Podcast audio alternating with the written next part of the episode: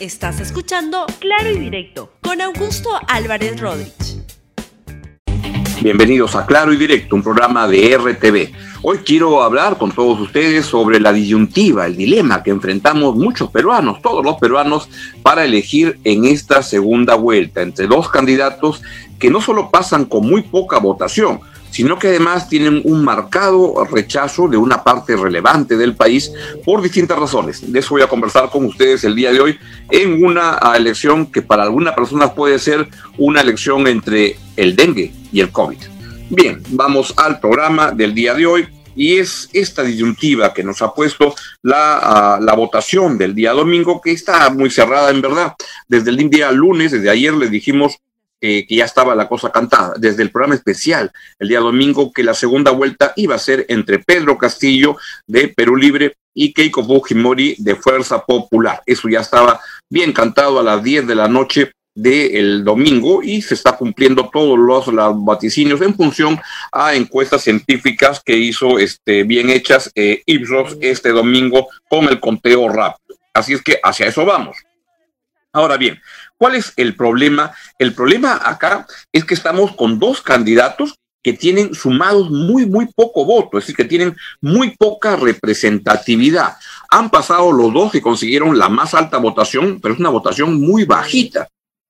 Miren ustedes esta, esta, esta comparación.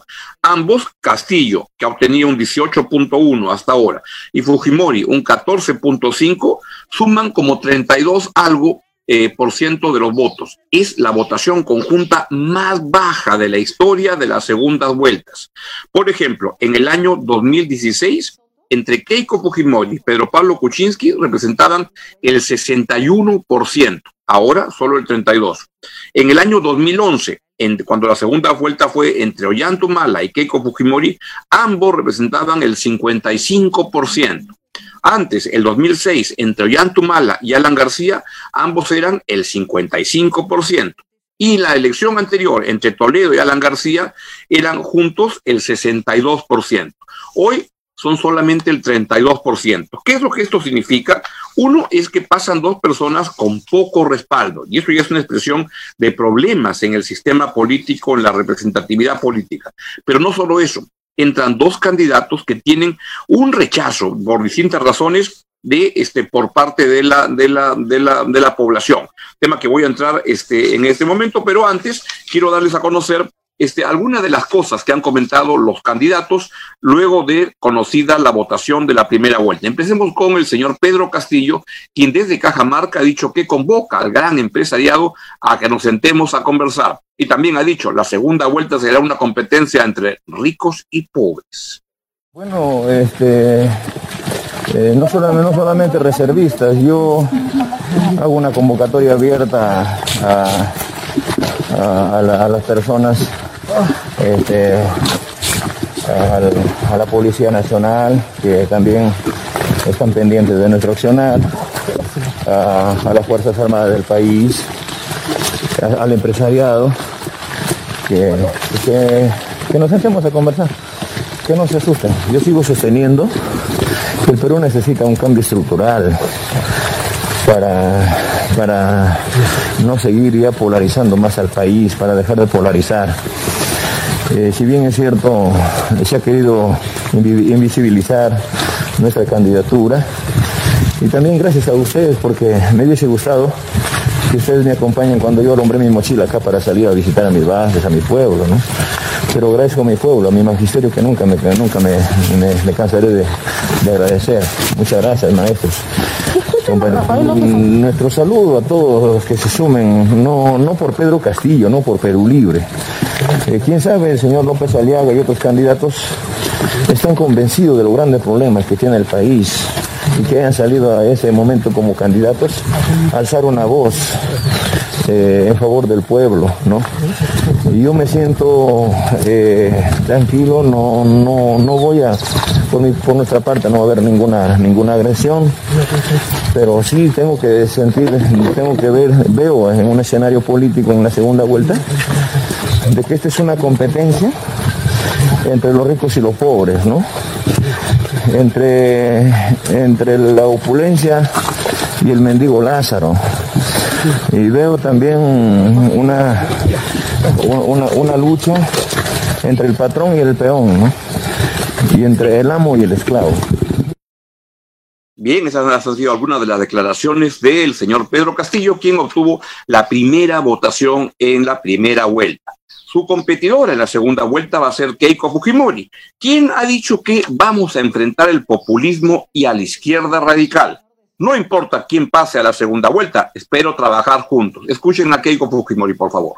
Desde acá le digo al señor de Soto, no importa quién pase a la segunda vuelta, yo estoy segura y espero que podamos trabajar juntos. Quiero también expresar mi reconocimiento a todos los candidatos presidenciales.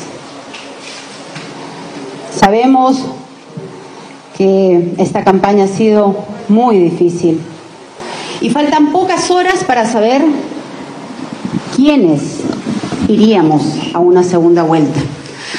Por eso mi mensaje de reflexión a todos los demás candidatos es señalarles que aquí no esté en juego una persona, un nombre, un apellido, un partido político. No. Aquí lo importante es lograr consensos y buscar una agenda legislativa única, priorizando los temas de salud y economía. Yo no sé quién pasará la segunda vuelta, esperamos ser nosotros y así, con entusiasmo, con optimismo y también con humildad, agradecemos desde ya todo el respaldo del pueblo peruano que estamos viendo en estos primeros resultados de boca de urna. Los dos candidatos, desde mi modesto punto de vista, tienen serios problemas y la verdad que pueden generar que haya mucha gente que no se sienta representados ni por uno ni por otro. Empiezo en el caso, por ejemplo, de, Keiko Fujimori, quien representa una fuerza política que ha demostrado este, muy poco respeto por la institucionalidad eh, nacional desde el gobierno de su padre, Alberto Fujimori, quien dio el golpe el 5 de, abril, que además prostituyó muchos poderes del, del, Estado, que se organizó una corrupción a gran escala durante su este, mandato, durante su gobierno, se hizo reelegir varias veces y lo que ocurre es que luego, cuando ya le tocó estar en la primera línea a Keiko Fujimori en el lustro pasado y al mando de esta mayoría fujiaprista en el, en el Congreso, con una amplia mayoría, la verdad que se comportaron como unos salvajes en el Congreso, destrozando instituciones, petardeando a los gobiernos, saboteando la economía, perjudicando a los peruanos. Y este, además ella fue financiada por este, empresas de manera indebida, por lo cual está siendo investigada por la por la justicia. Eso es un grave problema.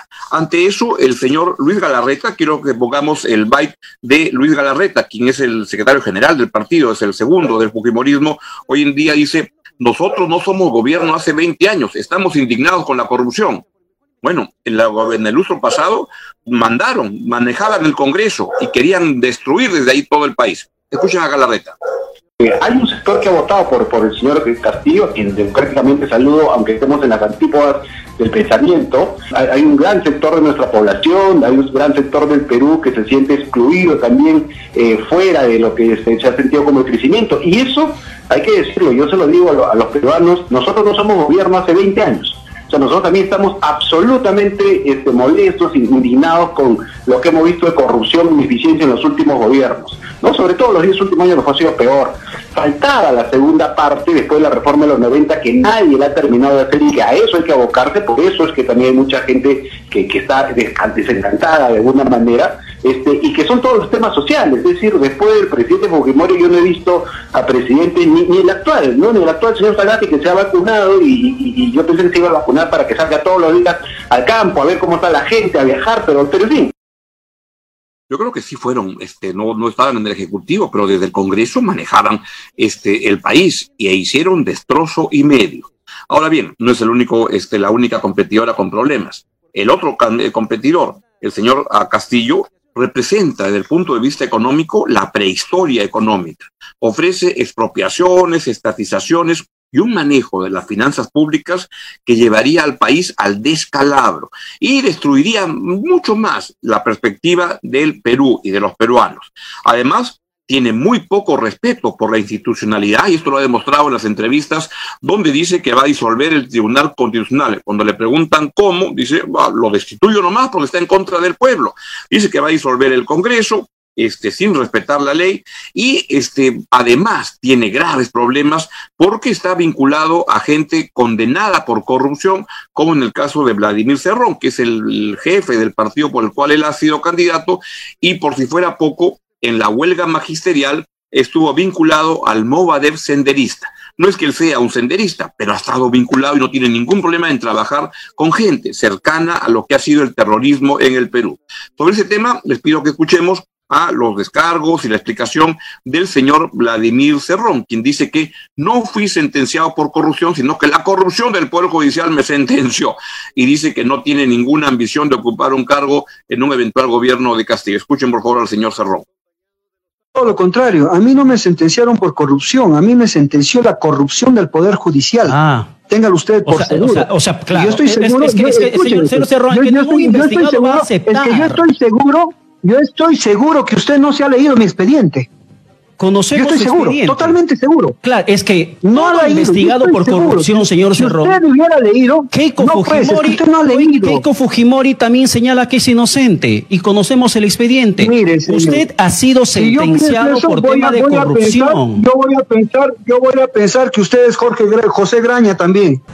Por el momento no tengo ninguna ambición de ocupar algún cargo. Me mantengo eh, como secretario general del partido y posiblemente como el jefe del plan de gobierno. Esa es la tarea que me corresponde. El gobierno hace obras y el partido crea la conciencia en el pueblo para sostener al gobierno que va a realizar pues los cambios trascendentes en favor del pueblo. Otra consulta. Por tanto, mi trabajo en este momento se limita a la acción partidaria, Muy bien. no gubernamental de ganarse. A mí me preocupa particularmente que el señor Cerrón ha demostrado ser un racista. Tuvo expresiones contra la comunidad judía que fueron lamentables y penosas hace un año, un año y medio. Además es un xenófobo, persigue a los venezolanos en el Perú. Es además un machista, un misógino. Esa es la persona que es Vladimir Cerrón, que es el socio de eh, el señor Castillo en este proceso. Ambos además y paso a Keiko Fujimori y a Pedro Castillo, son ultraconservadores en temas como la despenalización del aborto, en temas de matrimonio entre personas del mismo sexo, están en contra del enfoque de género, atacan a la libertad de expresión y lo que ha puesto el señor Castillo en su plan de gobierno sobre la libertad de expresión es preocupante. La verdad que es alguien que va a perseguir a la libertad de expresión, que va a este, intervenir en medios como lo ha estado anunciando y es un tremendo peligro para el país que alguien como Castillo, que promueve ideas contra la libertad de expresión y la prensa independiente, quiera este, ser presidente del Perú. Y lo mismo se puede decir de Keiko Fujimori, que tampoco ha tenido mucho respeto por la libertad de expresión. Y ambos ofrecen indultos indebidos. Keiko Fujimori a Alberto Fujimori, a, su padre, Alberto Fujimori, y Pedro Castillo a Antauro Humala. Así son las cosas, así son los, los dos que nos han tocado en la segunda vuelta. Y a pesar que, nos puede no gustar a, muchos, pues la democracia fija reglas y hay que respetarlas. Las reglas se deben cumplir y hay que optar por uno por la presidencia de la República. En una tremenda encrucijada, para lo cual va a ser fundamental la confianza y las garantías que den, la confianza que den las garantías para demostrar que no son lo que parece que son. Porque hasta ahora, para hacer la, comparación con lo que Vargas Llosa dijo en el año 2006, cuando la competencia era entre Ollantumala y Alan García, que dijo que era una competencia entre el cáncer y el SIDA. Creo que hasta ahora, por lo que hemos escuchado, los peruanos estamos en la tremenda encrucijada de tener que optar para usar enfermedades del momento entre el COVID-19 y el dengue. Para que no sea así, hay que pedirle explicaciones a los candidatos, no dar por sentado las cosas, no tomar decisiones antes de escucharlos y antes de cuestionarlos y pedirles y exigirles respuestas claras sobre temas tan complejos como los que les he eh, modestamente planteado en este programa. Bien, es hora de, irme. Hasta mañana, que tengan un buen día, cuídense mucho y sean solidarios con las personas con más problemas en este momento. Chao, chao, nos vemos mañana. Gracias por escuchar Claro y Directo con Augusto Álvarez Rodríguez. Suscríbete para que disfrutes más contenidos.